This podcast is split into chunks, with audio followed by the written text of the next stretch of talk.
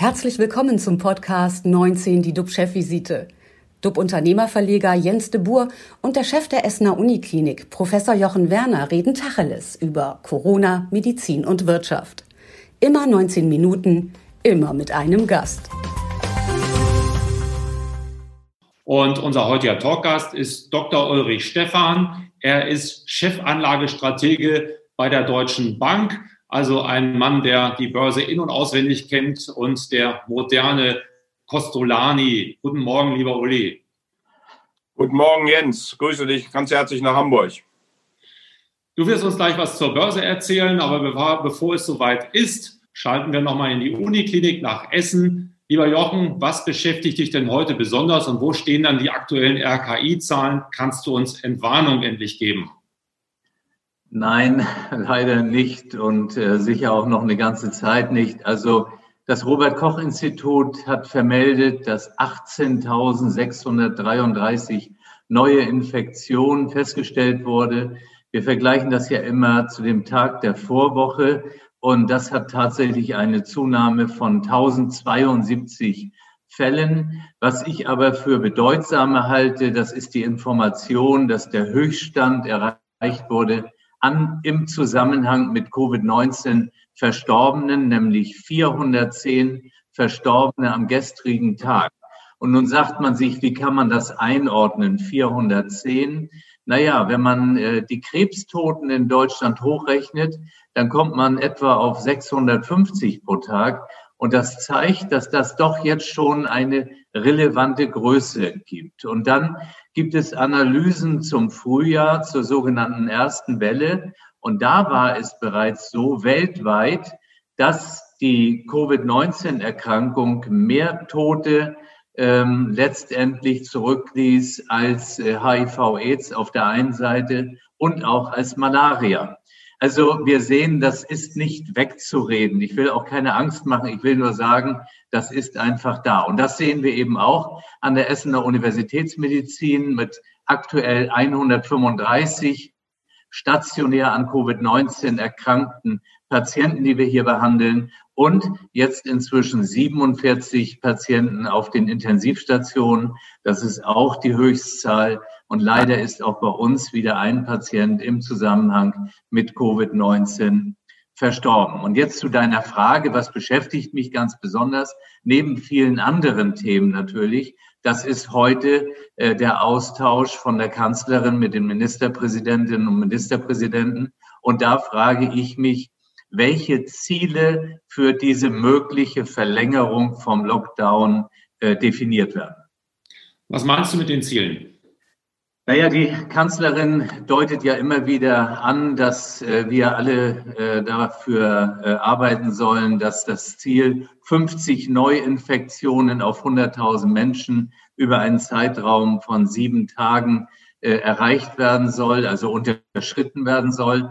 Und ich kann einfach nur sagen, wenn man die äh, Ausbreitung sieht und äh, das typische äh, Infektionsverhalten ja für äh, Viruserkrankungen im Bereich der Atemwege jetzt in den äh, Wintermonaten quasi veranschlagt, dann halte ich das Erreichen äh, eines solchen Ziels gerade in den bevölkerungsreichen Abschnitten für quasi ausgeschlossen. Ich glaube einfach, das kann nicht funktionieren. Und für mich ist das so, ich bin ja der Ansicht, dass man Ziele äh, definieren muss, die irgendwie auch erreichbar sind, weil ansonsten die Frustration irgendwann doch hochkocht. Und wir brauchen einfach die Menschen dabei. Wir müssen sie mehr belobigen, auch für das, was die ja schon alles tun und wo sie sich zurücknehmen. Und ich glaube, so eine Appellationsmaschinerie, teilweise auch mit Vorwürfen, die führt ab einem bestimmten Zeitpunkt nicht mehr weiter, weil wir eben viele Aufgaben haben. Mhm.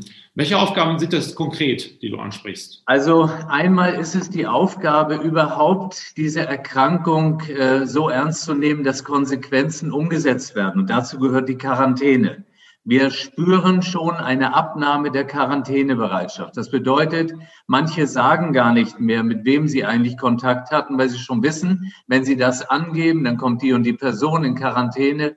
Und ähm, das ist natürlich ein Alarmsignal. Und die andere Aufgabe, die ich sehe, das sage ich immer wieder, ich glaube, die Impfungen sind eine Riesenherausforderung.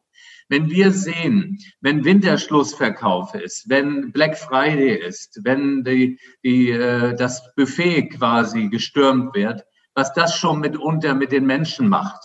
Und wenn wir jetzt uns vorstellen, da ist eine Impfung verfügbar und manche sehen darin ihre Chance auf Überleben in einer Erkrankung, dass das nicht eine ganz besondere Herausforderung auch an die Kommunikation und Information bedeutet, das kann ich mir einfach nicht vorstellen. Und Information, da denke ich gestern an eine Mitteilung über eine polnische Nerzfarm, wo eben auch dieses Coronavirus ausgebrochen sein soll. Und wir erinnern uns an die Vorgänge in Dänemark. Wir erinnern uns daran, dass vielleicht solche dann mutierten Formen nicht äh, dem Impfschutz gerecht werden. Also wir haben viele, viele Themen und ich freue mich schon, wenn wir das mit einem Impfspezialisten in Kürze in diesem Format hier diskutieren werden.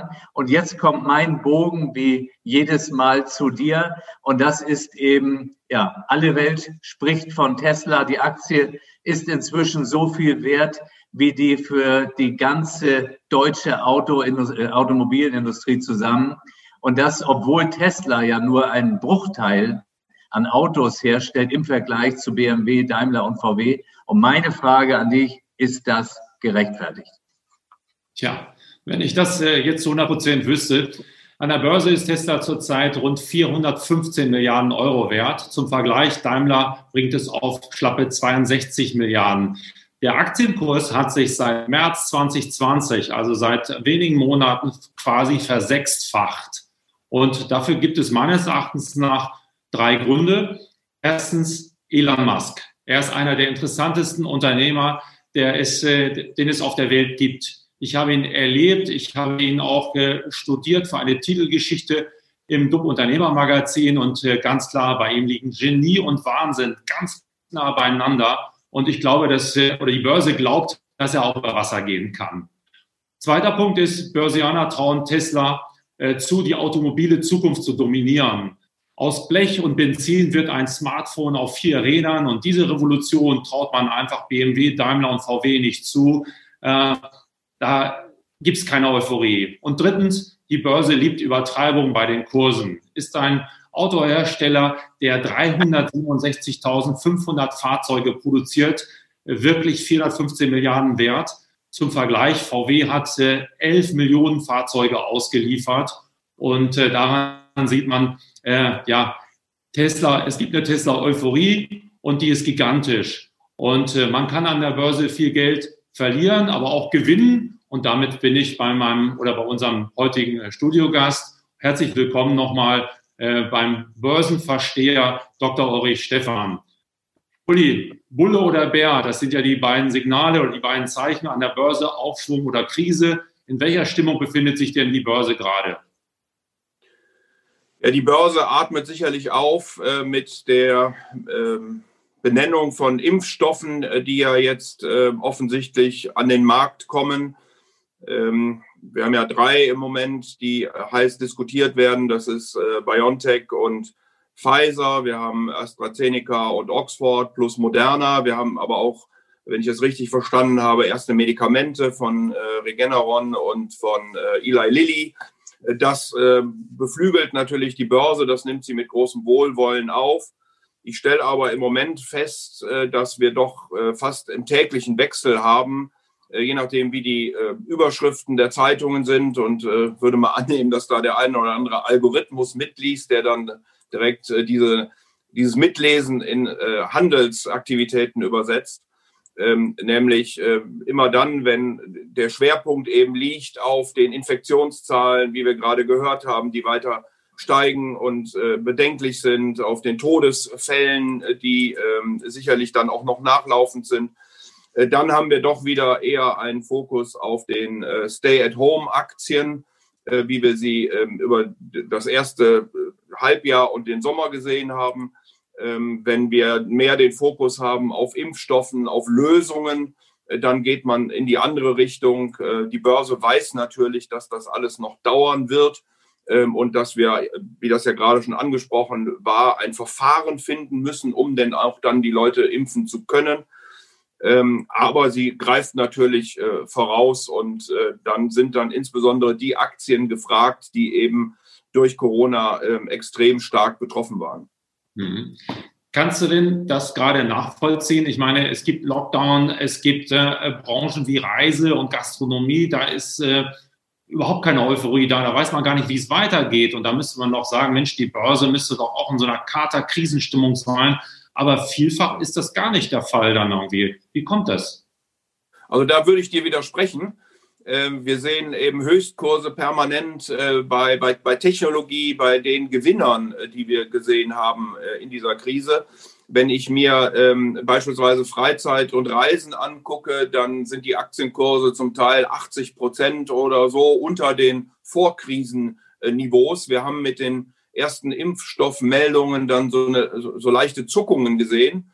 Äh, das waren äh, zum Teil bis, bis, bis 30 Prozent plus oder mehr, aber wenn man sich den Chart anguckt, dann ist das wirklich nur so ein ganz kleiner äh, Aufschwung, der dort zu erleben ist. Und ich glaube, was die Börse dann diskutiert ist, kommen wir von einer, von einer Kapazitätsauslastung, die vielleicht heute bei 10 oder 15 Prozent liegt, mit absehbaren Impfungen in der Zukunft, und damit meine ich irgendwann im zweiten Halbjahr 2021 vielleicht auf eine Kapazitätsauslastung, die dann bei 30 Prozent äh, oder bei 50 Prozent liegen könnte. Und das würde eben schon reichen, um dann die Aktienkurse ein ganzes Stück von ihren tiefen Niveaus nach oben zu treiben. Du hast dich ja intensiv mit äh, dem Jahr 21 beschäftigt, nach vorne geschaut mit deinem Team. Und ähm, äh, es gibt ja von euch, so wie ich verstanden habe, jetzt eine Aussage zu den wichtigsten Trends. Kannst du uns da ein bisschen mitnehmen und sagen, was sind denn die Trends für 2021? Ja, also wir rechnen, dass es eine weitere ökonomische Erholung geben wird. Ähm, wir haben ja im dritten Quartal im Grunde genommen eine V-förmige Erholung gesehen nach dem äh, katastrophalen, ökonomisch katastrophalen zweiten Quartal. Das wird sich sicherlich jetzt etwas abflachen, nicht nur, weil wir ähm, wieder Lockdowns haben und natürlich mit großer Vorsicht äh, mit diesem äh, Coronavirus umgehen müssen, was ich für komplett richtig halte. Ähm, sondern auch, weil eben die Dynamik dann irgendwann ein Stück weit äh, abnehmen wird. Nichtsdestotrotz sind die Wachstumszahlen oder die Prognosen zumindest für nächstes Jahr äh, sehr optimistisch. Äh, viele große äh, Institutionen rechnen damit, dass wir in der Welt äh, fünf Prozent plus im nächsten Jahr sehen können. Auch äh, in vielen Industrieländern, Schwellenländern wird eben mit entsprechenden guten ähm, ökonomischen Werten gerechnet. Ähm, das bedeutet, dass die Geld- und die Fiskalpolitik weiterhin unterstützend sein wird. Ähm, Jerome Powell hat gesagt, die Zinsen bleiben mindestens bis 2023 bei nahe Null. Ähm, Frau Lagarde hat angedeutet, dass man im Dezember wahrscheinlich sogar die Geldpolitik noch expansiver machen wird, äh, wenn Frau Yellen jetzt tatsächlich ähm, äh, Finanzministerin der USA wird, ist sie auch nicht dafür bekannt, dass sie ausgesprochen restriktiv mit Geldern umgeht. Ähm, Europa hat den äh, Recovery Fund noch nicht verabschiedet und die mittelfristige Finanzplanung, das ist wahrscheinlich ein typisch europäisches Hin und Her, bis es dann irgendwann gelingt, kommt später, kommt anders, aber wird wohl kommen. Bedeutet also, wir haben äh, Geld- und Fiskalpolitik in diese Erholung rein. Das dürfte die Zinsen ein wenig antreiben, aber nicht zu sehr. Da werden wieder die Notenbanken äh, drauf achten. Es ist aber eine Gefahr, die man angucken äh, sollte, nicht dass Zinssätze überschießen. Und wie gesagt, mit dieser Erholung sollten äh, die äh, Kapitalmärkte freundlich reagieren, vor allen Dingen diejenigen, die eben stark zurückgeblieben sind, diejenigen, die die großen Gewinner waren, schon über das Jahr 2021, sollten dann nicht ganz so gut performen ähm, äh, in, im nächsten Jahr, sondern relativ sollten eben die Verlierer, wenn das richtig ist, was ich sage. Äh, und das ist natürlich immer über der, unter der Überschrift, dass wir dieses Virus in den Griff bekommen, äh, dass wir jetzt auch die richtigen Maßnahmen über den Winter einleiten und dass die Impfstoffe dann verteilt, ähm, verimpft werden können und entsprechend wirken. Also mit einer solchen Annahme und Erholung ähm, sollten dann eben vor allen Dingen die Verlierer äh, deutlich besser äh, performen, bedeutet aber auch Gold und so weiter, ist dann wahrscheinlich nicht das Investment, was man in 2021 äh, eingehen sollte, beziehungsweise was so gut performt, wie es 2020 performt hat. Und das ist ja ganz schön, dass du sagst, die Verlierer dazu, um das mal plastischer zu machen, das ist eine Lufthansa, das sind so die Reiseanbieter TUI und so, die ja tatsächlich am, quasi am Boden liegen, dass die dann wieder zurückkommen, während die, die wahnsinnig gelaufen sind, ich habe ja eben erzählt, Tesla, aber es gibt natürlich auch die ganzen Digitalwerte wie Alphabet, also Google, wie Apple, die ja in den letzten Monaten einfach immer nur einen Weg haben, weit, weit, weit nach oben, Facebook und so weiter, dass die sich dann eher beruhigen sollten. Also von daher, ähm, ja, etwas, wo du sagst, es kann nicht viel weiter nach unten gehen, äh, weil die schon unten am Boden liegen. Die müssen dann zurückkommen, weil wir irgendwann wieder reisen wollen, weil wir irgendwann mal wieder aus dem Lockdown herauskommen. Ist das so? Ja, genau.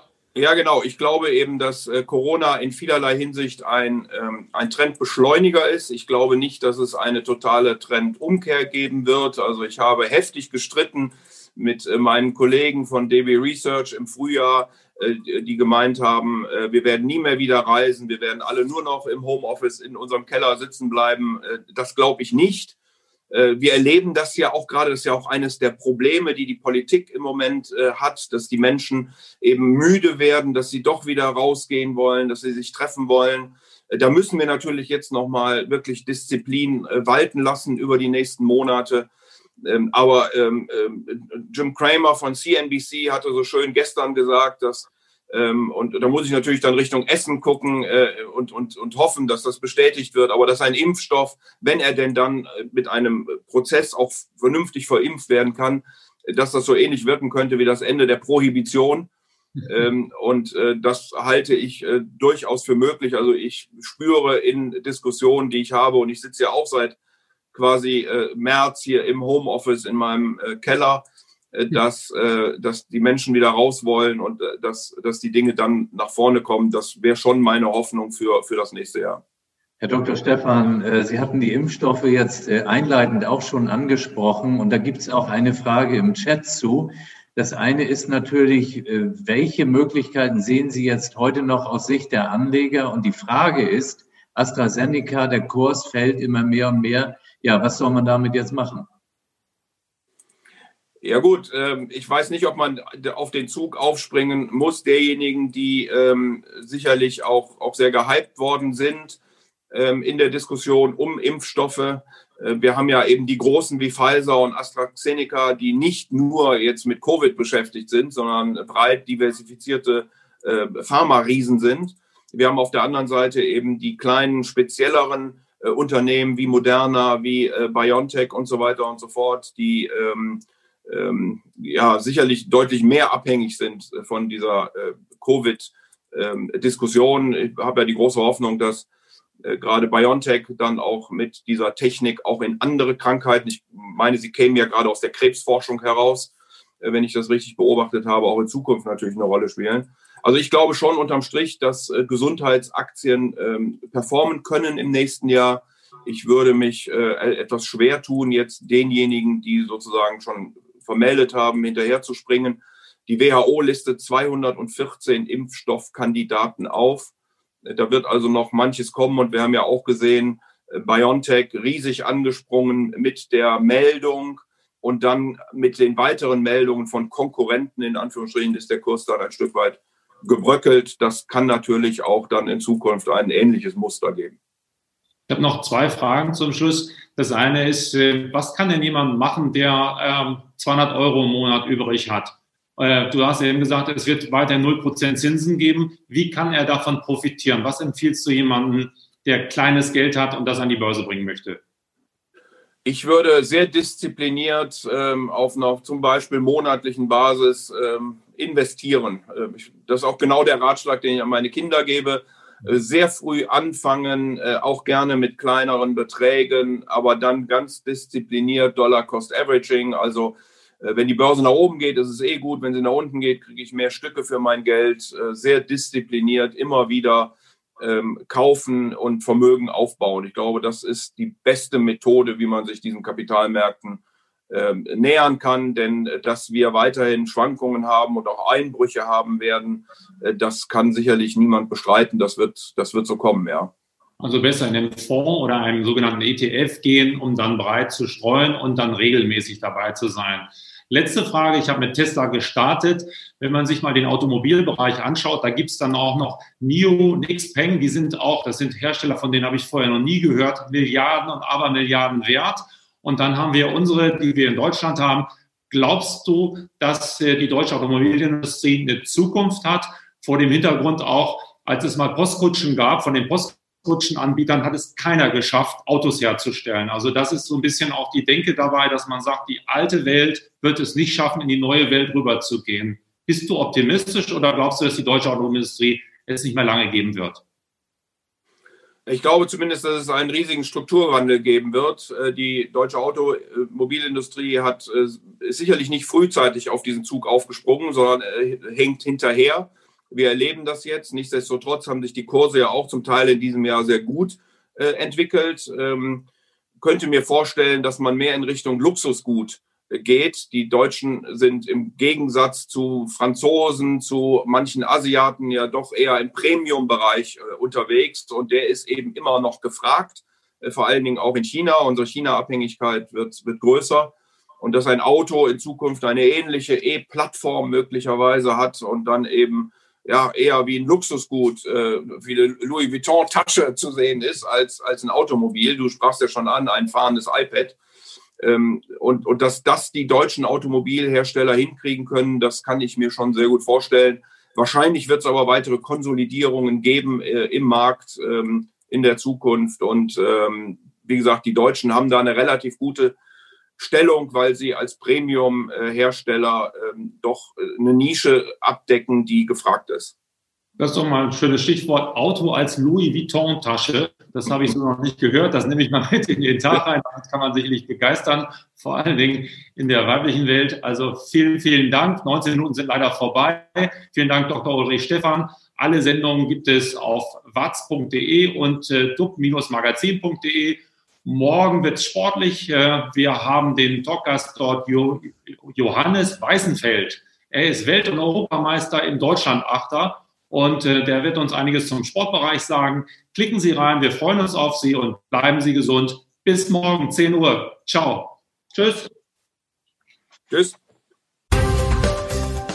Das war 19 die DUB-Chefvisite als Podcast. Die Videos dazu gibt es auf watz.de und auf dub-magazin.de.